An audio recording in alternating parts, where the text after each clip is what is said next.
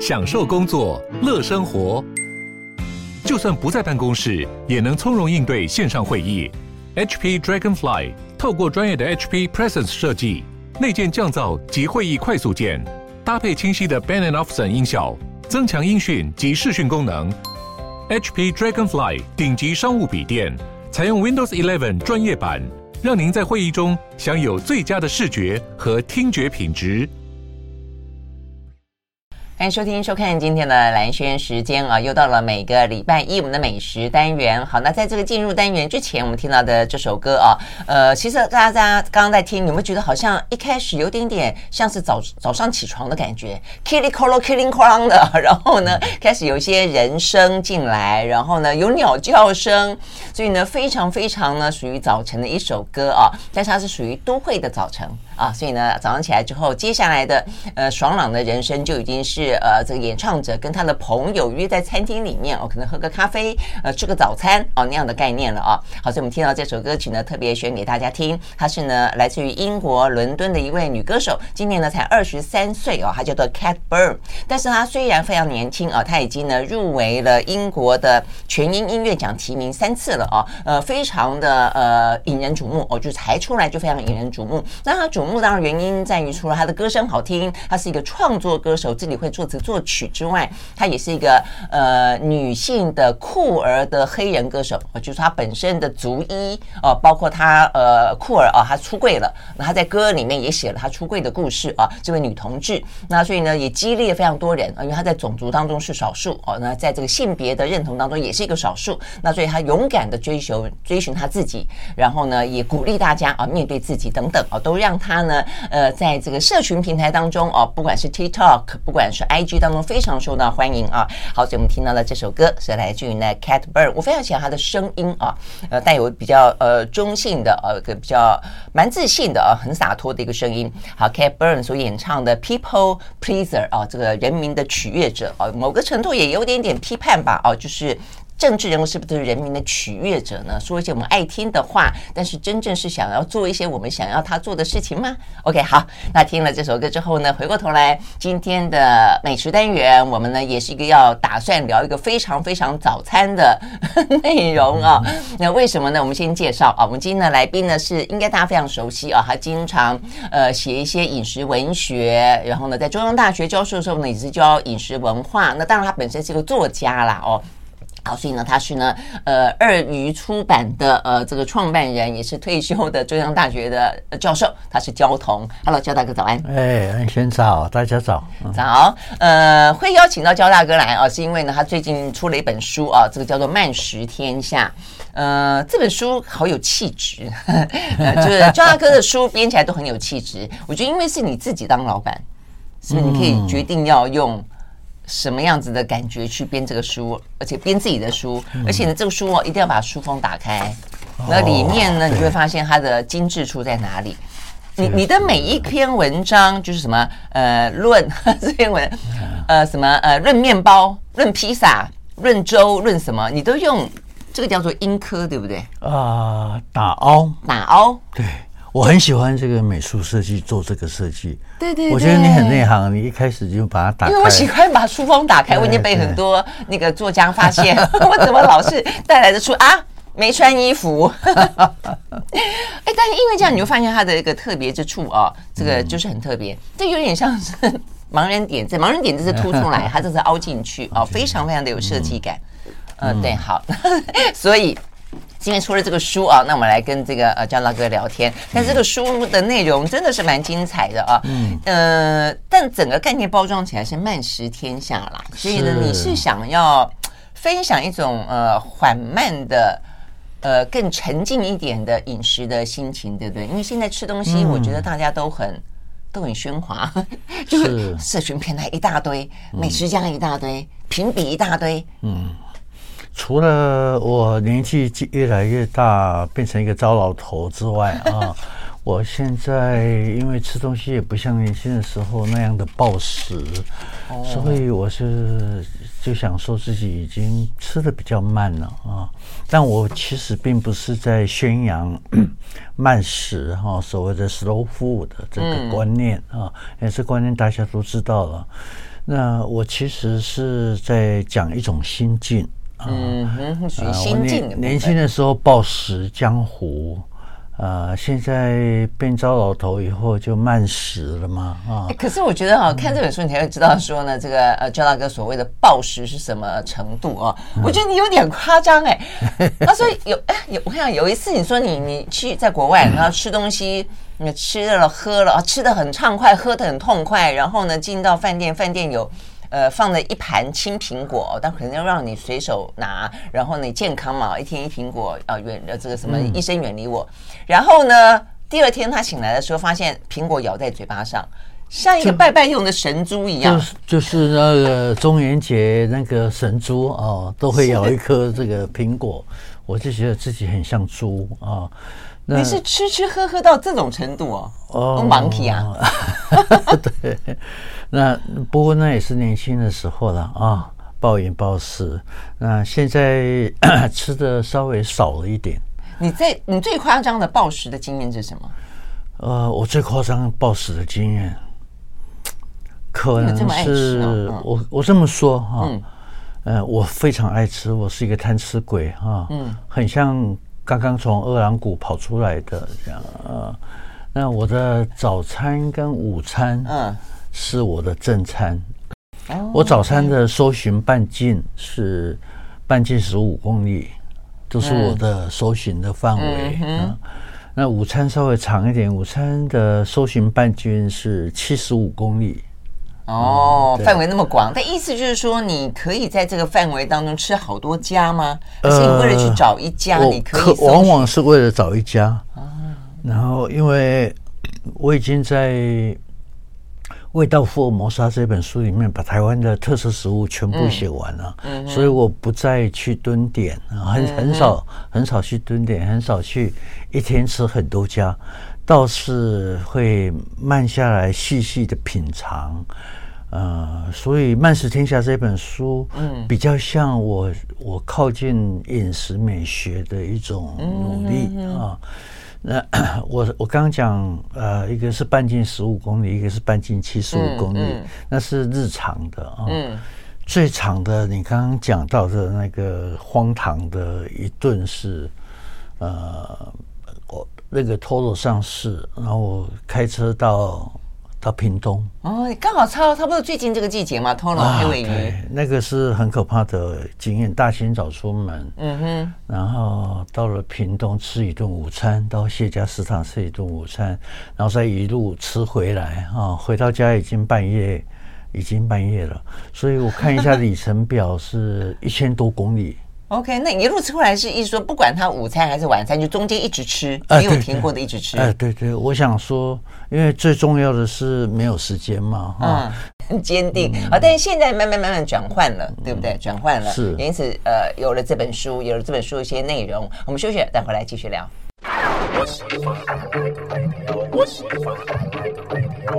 好，回到蓝轩时间，继续回来现场邀请到的焦桐，他是呢，呃，这个退休的教授，也是一位饮食呃作家，哦，也是一位作家。呃，他最近写了一本书，叫做《慢食天下》哦，所以里面呢，呃，算是一个呃合集哦，但是我觉得这个呃饮食文学在你的笔下啊，这个显得非常的鲜活。事实上，台湾。或者说，在华人世界里面，一直以来，在过去这半世纪、一世纪，一直都有一些所谓的饮食文学，甚至推得更早，什么苏东坡啊、杨袁枚都是嘛，哦，就是说都会写一些菜，然后会写一些典故，然后会写一些因为跟饮食有关的人、跟生活、跟故事。是，呃，所以就会觉得特别特别的，就是一样吃东西哦，但是吃起来的话呢，就别有一些滋味。你这本书就很有这样的味道。嗯，这也是我想要努力的方向啊。嗯，呃，嗯，我觉得我自己并不是美食记者了哈。嗯嗯嗯。所以 我并不是提供啊，呃，美食新的餐馆的资讯的人。现在很多美食指南。那我比较像是，我比较希望，而且以我的专业来说，我比较希望我做的是一个美食的饮食的文化或者是 饮食美学的努力。嗯哼，嗯哼，呃，所以我不再去暴饮暴食，在外面调查啊，嗯嗯，嗯像一条猎犬一样在外面调查有什么好吃的啊？那我。就是我虽然讲慢食，但我主要并不是聚焦在慢食，因为慢食不仅仅是稍微吃呃用餐的速度稍微慢一点啊，它同时包括整个生产的系统要慢下来啊，该该慢慢生产的就要慢慢生产，比如比如说椴木野芋的香菇，你明明要要十二个月才可以收成，可是你如果用太空包。呃，三个月就上市了。嗯，以前还好，以前太空包用相思木屑，现在没有那么多相思木屑，有很多人是用建筑废弃的材料，嗯，那那是有毒的啊，那是不好的。哎，又比如说很好的 黑豆，黑豆有黑豆酱油啊，嗯，就是酿造的黑豆酱油，呃，你要日曝一百八十天。可是，如果是毒酱油的话，两天就上市了啊！嗯，它用盐酸去溶解黄豆，再加上色素，加上香精啊，所以这些呃，就就是包括生产的手段都要慢下来。当大家都慢下来的时候，就无所谓快跟慢的问题。嗯，但我我认为这个是要需要教育，需要政府部门 去强加介入才可以的。这政府部门怎么样介入啊？呃，比如说严格规定法律的规定呢？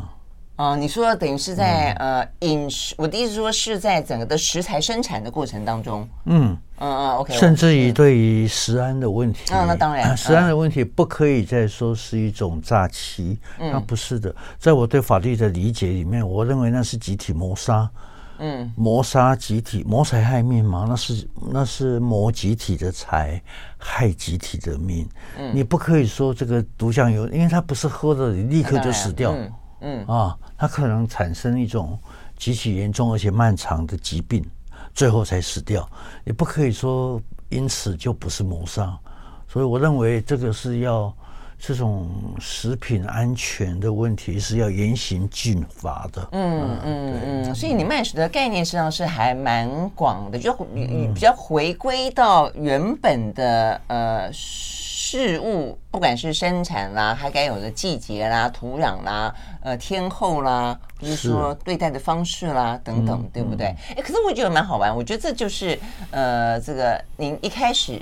就是你其实一开始并不是专门这些饮食嘛啊，上次我记得我们聊过，你就是因为那本什么完全壮阳食谱那本书是一本诗集，让他误以为是壮阳食谱之后，嗯、大家就觉得你是饮食误会我是美食家，对，因为误会你是美食家。但我的意思就是说，那是别人的误会。但你为什么会会？你刚刚呃这样信口说来，就是你对。饮食，不管是呃这个怎么料理，呃它的生产，其实你你都还蛮有它的一些背景知识的。你这个是后来怎么样子去哦去累积的吗？因为我因为这本书里面也是很多典故啊，很多文学典故，很多美学的一些概念。嗯，对，可能是因为我在呃教书教久了哈，哦、嗯，有时候难免会有一个掉书袋的坏习惯啊。哦但是我尽量去让他让他 smooth 一点哈，就你会去做功课就是了。对，我被误会成美食家以后，因为我生性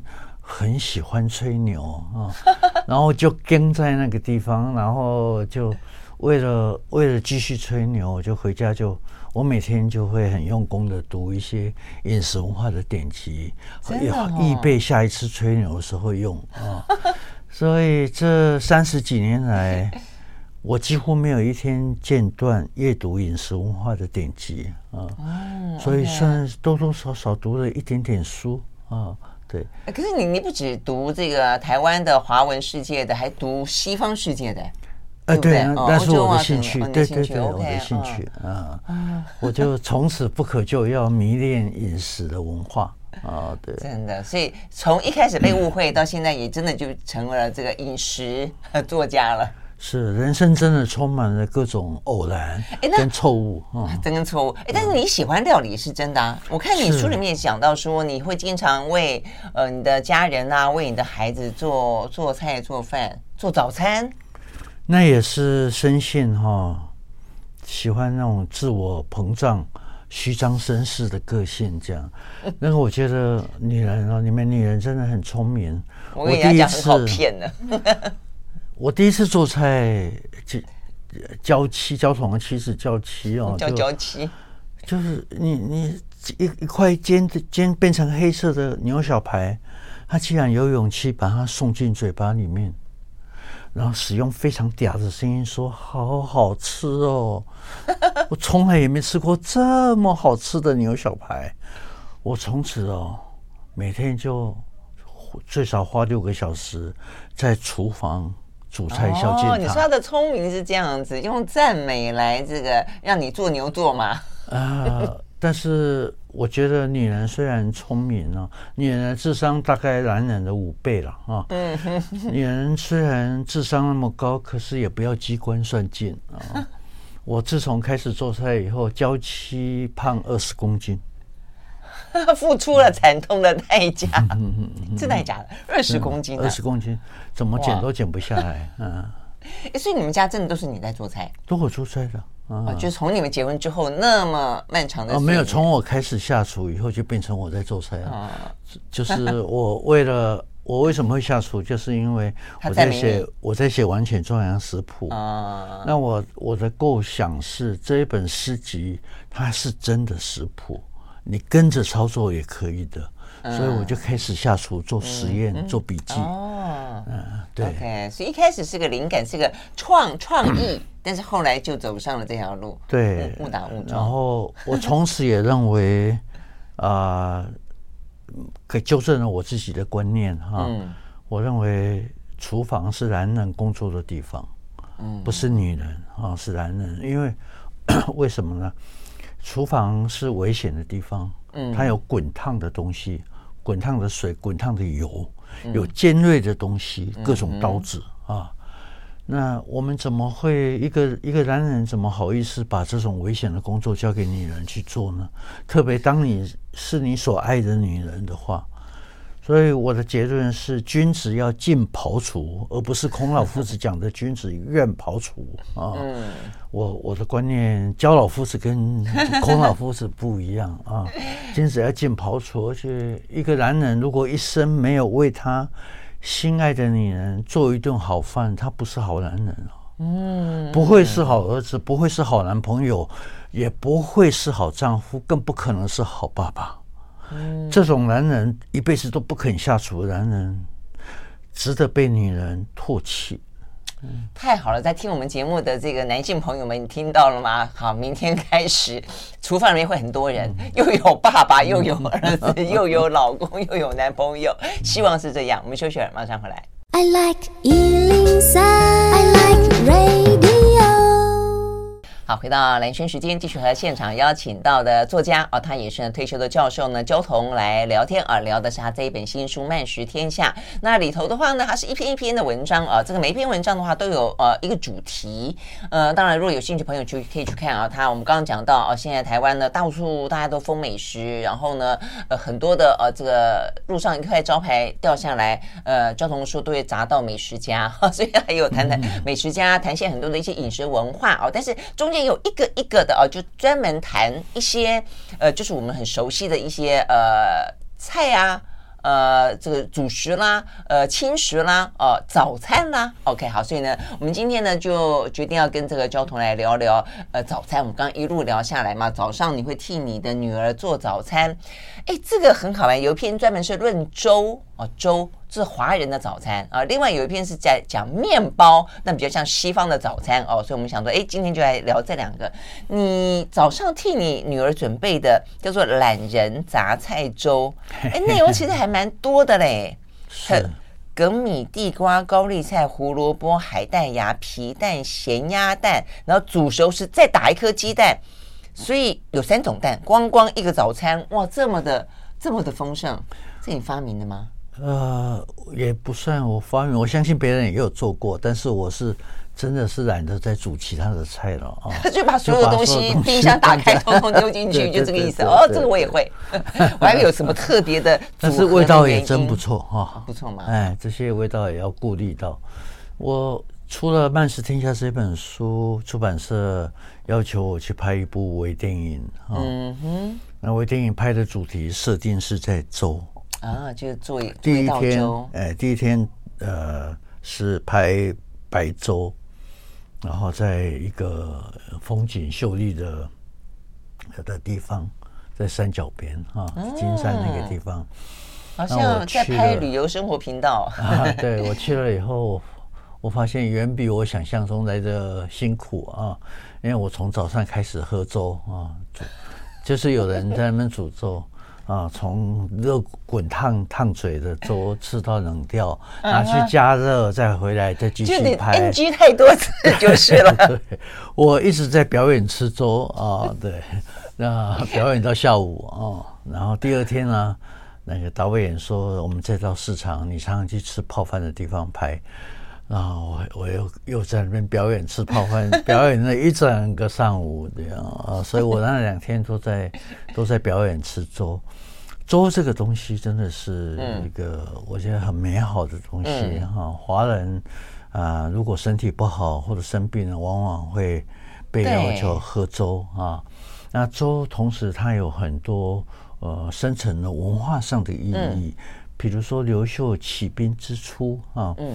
被强敌啊追的追杀到就是四处逃窜，嗯。啊，饥寒交迫，是他的手下冯异大将军呢，端了一碗一碗豆粥来给他，嗯嗯，而这一碗豆粥对他来讲，等于是他建立东汉政权提供了紧急的营养。嗯嗯嗯，是他鼓舞了他的生存的意志，跟再重新再出发的意志的时候，对对对。所以粥是，我觉得粥是很美妙的东西，它可以做出各种，除了刚刚我自己做的啊，你刚刚说的那种懒人的杂菜粥之外，它白粥也很迷人啊。对呀、啊，我很喜欢你引用的这个，在讲白粥有一段，嗯，有一段呢讲到的就是它虽然感觉上非常的寡淡，对不对啊？嗯、但是呢，这个是什么？清朝，清朝赵翼，对。啊，不是，是这个明朝张方贤的煮粥诗，光是煮粥可以写写写一首诗。嗯，它里面就讲到说：“莫言淡泊少滋味，淡泊之中滋味长。”对对对，我也觉得白粥哦，小时候吃会觉得说好像都要吃配酱菜啊，配肉松啊，嗯，配奇鱼松啊，哦等等等。但是长长大一点点之后，你发现光光白粥吃，嗯，就很有它的味道哎，就是。饭粒本身的甜味哦，对不对？是是，而且我发现后来年纪渐长，发现自己的胃肠是属于华人的胃肠。嗯啊，特别是早餐，我我比较没办法接受西方的饮食啊，真的。嗯，那我觉得我最喜欢吃的还是中式的中式的早餐。对，嗯。但是说粥，其实粥有像白粥一样这么的。滋味长的，就是淡薄滋味长，嗯、但也有很华丽的粥啊。对，你在书里面讲了一大堆粥，哎，我后来发现这个粥哈、啊，你刚刚讲豆粥就已经够特别。我刚刚一来我就要问，对，赵大哥说什么是豆粥？还有我念给大家听啊，待会儿呢这个呃焦桐帮我们挑几个来讲一下，有什么梅粥、荼蘼粥、真菌粥、何何其吗？还是何止？嗯。粥何止，何就是那个神奇的奇，何何其粥。那更不用讲说那个广东人吃呃滑蛋鸡肉粥啦、烧鸭粥啦、鱼生肉粥啊、极地粥啦、皮蛋瘦肉粥啊等等等等等，那么多种，真的还有西施泡饭，还有泡饭，那又是另外一种，所以各式各样都有。对，西式泡饭好像我在我是在金华啊，金华的西式泡饭真好吃。西式泡饭，对，还有龙虾粥啊、鲍鱼粥啊，对，它就是属于很华丽的粥了，对不对？嗯，可以，它可以可以简朴啊，也可以相当的华丽。嗯嗯，对。但是你说像西西式就是比较现代的，呃，比较像海鲜粥的概念啦，对不对？它只是里面加上了一点点会脆脆的那个叫做什么米。哦，那个米是炸过的，对，炸过的哦，所以让你口感当中有呃滑稠，对的同时又有酥脆，是对不对啊？但是你你讲到古人的那一些粥，像荼蘼粥，荼蘼我为记说是山茶花，不是吗？是是是吗？对不对？我我自己也没吃过，就是了。对，那所以它是在在粥里面放花吗？嗯，粥里面放花未尝不可啊。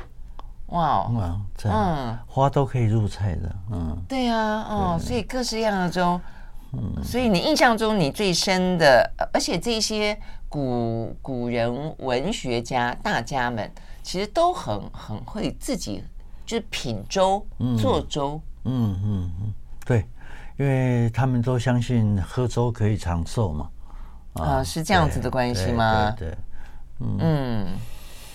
就不像西方人，就比较比较乏味哈，吃面包，哎，也有各式各样的面包啊，倒也不见得。我我我倒是觉得这些粥，我觉得真的还蛮特别的哎。我比较不爱面包啦啊，嗯，比较上啊，我我不是说我讨厌面包，我是说跟跟中式的比起来。那面包里面，我比较喜欢的其实是法式的面包、欧式的面包啊。我比较不爱日式的面包，嗯嗯，比较松软的那一种啊。对呀，所以它的差别在在在哪里啊？事实上，在这个交通的书里面，光是面包，面包的起源也很多，像夸颂哦，夸颂现在呢，呃，还蛮流行的啊。夸颂是怎么来的？呃，再来，比方三明治，哎，竟然有一个人叫三明治，哎，我现在才知道。三明治伯爵。对对对，他就是说三，就 sandwich 就是。嗯嗯，对。OK，好，所以呃，三明治就因为他发明了三明治，应该传说是啊，因为他很喜欢赌博 啊，他一赌的沉迷赌桌就起不来了，那椅子好像会粘人，那屁股就被椅子粘住了，以后他就叫手下。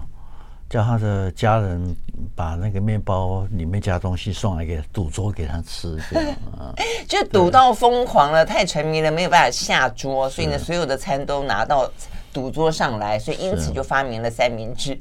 所以呢，这些很好玩的故事哦，这个在书里面俯拾皆是。我们休息了呢，马上回来。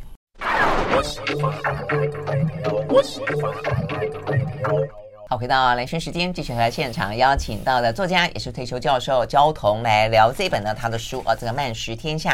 好，我们刚刚聊到呢，就是粥哦，粥是算是早呃华人的早餐了，但事实上呃不只是早餐，就像你刚刚讲的，其实粥对于华人来说是早餐，是穷人的餐，是文人的餐。我觉得他蛮，而且你看啊，去那种什么开仓赈粮。很多都是直接煮粥给大家吃，对，对不对？范仲淹我一直印象好深哦。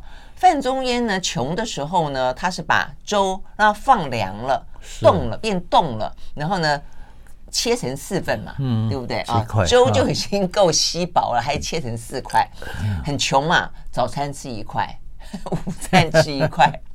晚餐吃一块，所以这些有关于粥的故事真的是很多很多啊。那所以呢，这个周红在他的文章里都提到这一些，而且很有很具有文学性了哦。那面包，哎，我知道是面包，就是没有那么的呃去考究它了。OK，可是在你这一这一篇叫《论面包》，还蛮好玩的哦。像一开始就讲 croissant，是因为那是喜欢吃法式面包，对不对对。我我算是不是那么爱吃面包的人，我好爱吃面包，你好爱吃，我看 听得出来，真的。那我是很久以前，大概二二十几年前，我到罗马，到意大利开会，然后到了罗马以后，第一天到了罗马，啊，行李放下来走出去，大大清早啊，刚好刚好有人在开始要营业，把那个。遮阳伞打开，我就坐下来点了一杯卡布奇诺，然后呃叫了一块可颂啊来吃，这样我就觉得哎，怎么会咖啡怎么会那么好喝？嗯，然后那个面包怎么那么好吃啊？对呀，对，我在然后抬头一看，哎，前面不就是？万神殿嘛，哦，哦，万神殿旁边哦，啊，我就想那么那么漂亮的，那么那么有文化积淀的地方，那么美丽的的国度啊，然后那么好吃的可颂，那么好喝的咖啡，我就觉得时光变悠长了哈。然后整个就很享受，很沉浸在那个地方。嗯，然后我就吃饱了，随随处走，走进了一家小小的教堂。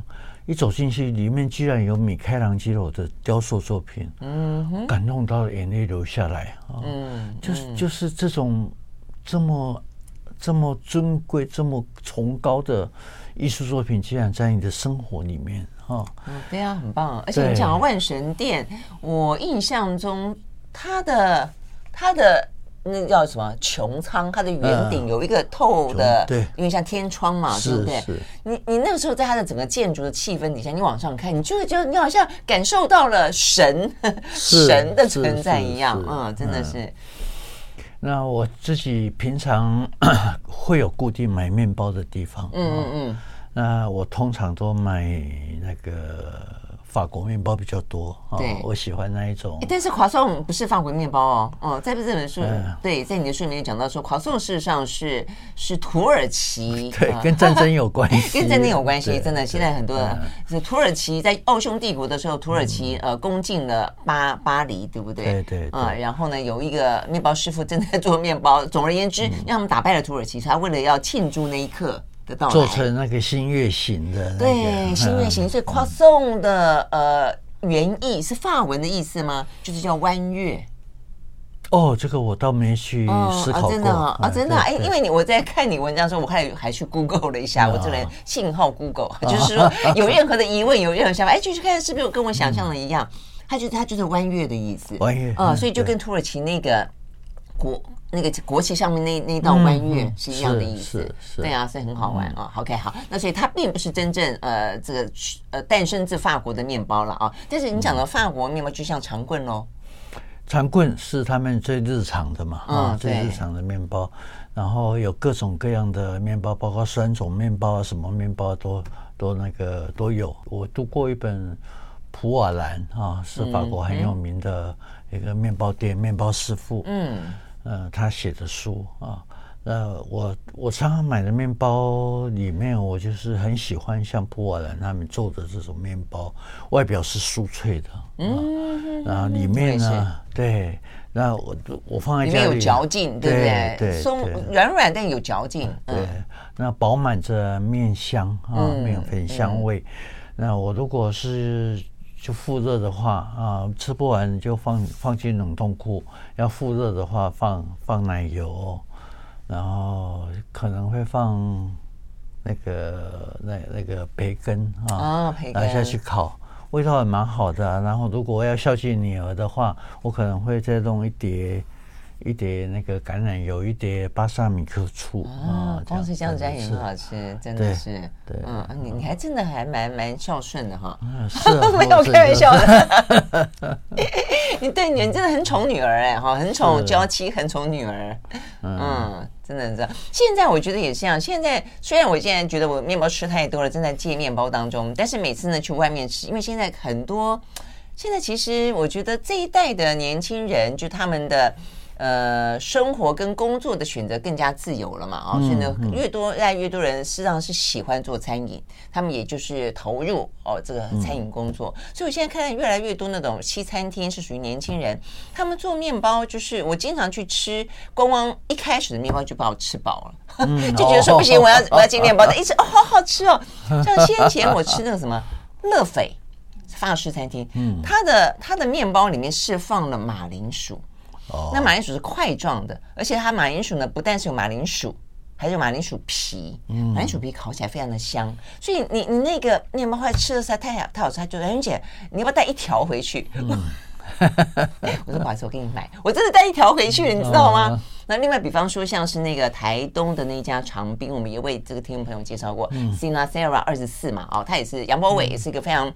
呃，认真的啊，非常有创意的这个厨师，他也是，他就用了很多那个原住民的食材，嗯啊，比方说把什么红梨放进去啦，嗯，呃，把什么红枣放进去啦，呃，把一些嗯，甚至把一些鱼哦，什么鱼干等等拿去做这个蘸酱啦，嗯，嗯，所以他的那个面包也是一样哦，也是每我后来他跟我说，不止你问。就是每一个吃完他的餐都回过来问说：“你的面包可不可以外带？”哦，所以我觉得现在好多好吃的法法式餐点里面那种面包哦，真的都好好吃哦。是是，对，那个面包在西餐厅里面等于等同于中餐厅的饭。对不对啊？但是他先他是先上，所以一吃完之后，后面如果说你没有节制住的话，后面根本就我比较主张，我比较主张面包不要先上，对不对？哈，先上主菜，哈，先上主菜，先上鱼或者是先上牛排啊。我我在猜他们的顺序，因为这个是很特别，就是说西方它是有顺序。一道一道上，不像是我们呃东方啊、呃，我们这个华人就是一桌，那自己挑你要先吃什么后吃什么。所以我在它的顺序是不是跟当时比较早年，嗯，我觉得物资没有那么丰丰富吧？搞不好他们的主菜很简单啊。你看，真正因为你刚刚讲去意大利，我去意大利吃的时候，发现他们什么炖菜啦、炖饭啦，都一一整锅。然后呢，嗯，而且你看他们的小说。嗯，以前啊，那种什么呃，尤其是俄罗斯的小说，讲他们的炖菜、冷汤，你会觉得他穷到爆。就是，所以我在我的意思说，是不是因为他们主菜其实并不诱人，所以他们的面包就先上？嗯，你觉得？呃，也有这个可能哈。嗯，但是现在的观念有很多的民厨，他们主张先上先上主菜，然后面包呢放到最后面。因为你都已经吃饱了，就 吃面包、吃汤、吃沙拉都吃饱了，你哪还有胃来欣赏、品尝它的主菜？真的，嗯，完全同意耶。这样子可以让我这个呃酷酷酷爱面包的人稍微能够 有点节制一点。我们休息，回到现场。I like 103, I like radio 好，回到兰萱时间，继续和现场邀请到的焦桐啊，这个饮食作家啊，这个退休的教授，他写的这本这个《慢食天下》。呃，所以我们刚刚聊了这么多，其实这只是在当中的呃两篇而已啦，就一个论面包啊，一个呢呃这个论粥。事实上呢，呃，这个焦桐论的真的是可多了，论烤鸭，论猪肉，论汉堡，论披萨，论生鱼片。我本来想聊聊生鱼片，还。呃，论鳗鱼饭，因为生鱼片很适合夏天吃嘛，啊，但总而言之，呃，有兴趣的朋友啊，可以自己看。但而且里面有非常多的一些呃文学典故啦，啊，有一些故事啦，非常的有趣啊。但就整个来看的话呢，就是说，现在我真的说，我们现在美食的资讯实在是太多了，有美食家提供的，有不是美食家，大家也愿意分享的啊。所以现在人吃其实不怕资讯多。对不对？所以你你会怎么样子建议大家，或者说你自己本身会会怎么样子去选择？呃，吃什么不吃什么，怎么个吃法？嗯，我会建议，呃，还是像书名《慢食天下》的慢食一样哈，呃，稍微缓慢下来，嗯，呃，多咀嚼呃几下啊，不要立，不要狼吞虎咽啊。啊、呃，直接囫囵吞枣的吞下去。当我们慢下来的时候，我们就会有一点闲暇来思考，呃，去品尝呃那食物里面的滋味。嗯，嗯甚至于我们闭上闭上我们的眼睛，仔细体会一下哈，因为我们的味觉跟嗅觉，呃，没有经过训练，同时很难同时。启用它哈，那我觉得，假使我们可以慢下来的话，我们就能够训练自己的味觉，嗯，让它一直保持灵敏的状态啊。那我会那你怎么找找餐厅呢？你你自己会，我说实在话，像你写这么多跟饮食有关，你会不会去看美食家写的这一些呃评论，或者说做的建议？呃，通常不会。你不会哈？嗯，通常不会。那我会建议。为什么？我我会建议年轻人，特别是年轻人，从清淡的食物开始，开始练习哈。因为比如说蔬菜，嗯，水果，因为呃，肉肉品什么时候吃它几乎都一样。我们六月吃猪肉跟八月吃猪肉 没什么差别，可是蔬菜跟水果是有差别的啊。你要你要对的季节，没错没错，吃对的食物，而且它们相对于肉质香，呃，蔬果是比较清淡的。嗯，假使我们一开始就很习惯那种浓烈的口味啊，浓厚重的口味，我们可能我们的味觉感官系统可能。无法再去欣赏那个清淡的食物，嗯，就好像我们我们换一个感官系统，换成听觉好了。假使我们耳朵一天到晚听到有人赞美你说：“哦，蓝仙你好漂亮啊，怎么样怎么样？” 你的耳朵可能习惯了这种赞美，你就再也不习惯那种木讷但是诚恳的声音。哦、像是如果人家有人说没有没有说兰萱很美，我就哦，这个人 是这个意思吗？是。所以，我们如果假使能够从清淡开始培养、嗯、培训我们自己的呃我们的一个味觉嗅觉的系统，那我们可能就会对食物更加的敏锐。嗯哼哼。啊，而不是一下子就有重那么厚重的盐，那么厚重的糖。呃，味精、鸡粉全部弄在一起，嗯嗯、然后油炸油炸来吃，油炸来吃还不要紧，还再叫你沾番茄酱吃，嗯、那个完全都是调味料的味道，嗯、那是不诚恳的。嗯嗯嗯，嗯，就遮蔽了食物本身。原味。的原味，对，嗯嗯，这真的倒是哦，所以呢，现在真的这这是一个饮食大爆发的时代啊，不管是因为大家呃富足了，呃，然后懂得欣赏了，呃，懂得生活况味了，或者是说资讯太多了，社群平台也太多了，然后呢，呃，贴照片也太方便了哦，这个，所以你会发现众生喧哗。啊，有时候众生喧哗，呃，可能还会回过头来自己啊，就是真正要静静的啊，这个淡淡的去享受它，可能有更多更长的滋味。好，非常谢谢今天交通到我们的现场来分享这个慢食天下的内容，谢谢喽，谢谢，谢谢，嗯，OK，好，拜拜。拜。